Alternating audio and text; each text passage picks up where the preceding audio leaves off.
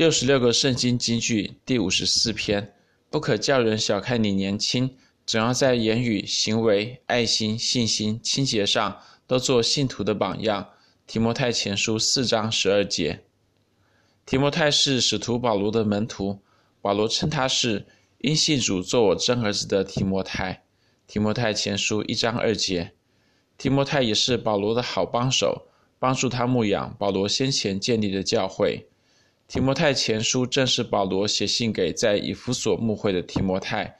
保罗写道：“我往马其顿去的时候，曾劝你仍住在以弗所。”提摩太前书一章三节。在提摩太前书里，保罗谆谆嘱咐提摩太要忠心传道。他说：“这些事你要吩咐人，也要教导人。”提摩太前书四章十一节。然而，提摩太身为一个年轻的传道，尽管他是使徒保罗的门徒，还是免不了会有被人小看甚至藐视的情形。这一点从保罗对哥林多教会的嘱咐就可以看出来。他说：“若是提摩太来到，你们要留心，叫他在你们那里无所惧怕，因为他劳力做主的工，像我一样。所以无论谁都不可藐视他，只要送他平安前行，叫他到我这里来。”哥林多前书十六章十一节。一方面，保罗嘱咐教会不可藐视年轻的传道提摩太；另一方面，保罗也勉励提摩太不可叫人小看你年轻，总要在言语、行为、爱心、信心、清洁上都做信徒的榜样。提摩太前书四章十二节。在中文和合本里，不可叫人小看你年轻，和总要在言语、行为、爱心、信心、清洁上都做信徒的榜样。似乎是两件不同的事情，然而在希腊原文里，总要在言语、行为、爱心、信心、倾斜上都做信徒的榜样的头一个字是阿拉。意思是但或是然而，这连接到上一句的不可叫人小看你年轻。因此提摩太前书四章十二节，或可以更准确的翻译为不可叫人小看你年轻。但总要在言语、行为、爱心、信心、清洁上都做信徒的榜样。提摩太如何才能让人不小看他年轻呢？他要在言语、行为、爱心、信心、清洁上都做信徒的榜样。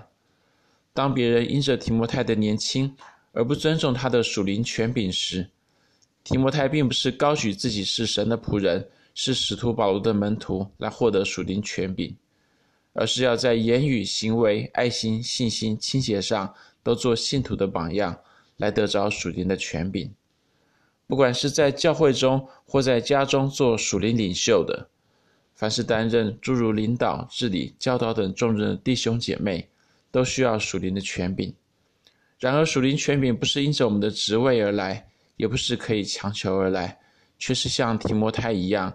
我们要在言语、行为、爱心、信心、清洁上都做信徒的榜样，来得着属灵权柄。属灵领袖的言语要成为信徒的榜样。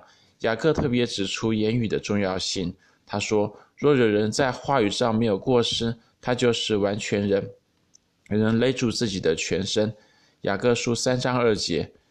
要如何才能在话语上没有过失呢？保罗教导我们：污秽的言语。一句不可出口，只要随时说造就人的好话，叫听见的人得益处。以弗所书四章二十九节。属灵领袖的行为要成为信徒的榜样。